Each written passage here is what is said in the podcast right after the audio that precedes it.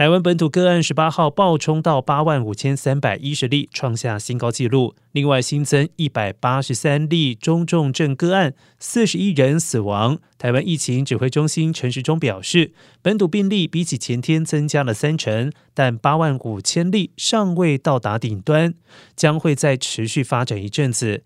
指挥中心统计，新冠疫情爆发以来，台湾累计确诊人数已经接近百万，达到九十八万一千一百四十一例，一万两千三百四十五例是境外移入个案，九十六万八千七百四十二例是本土病例。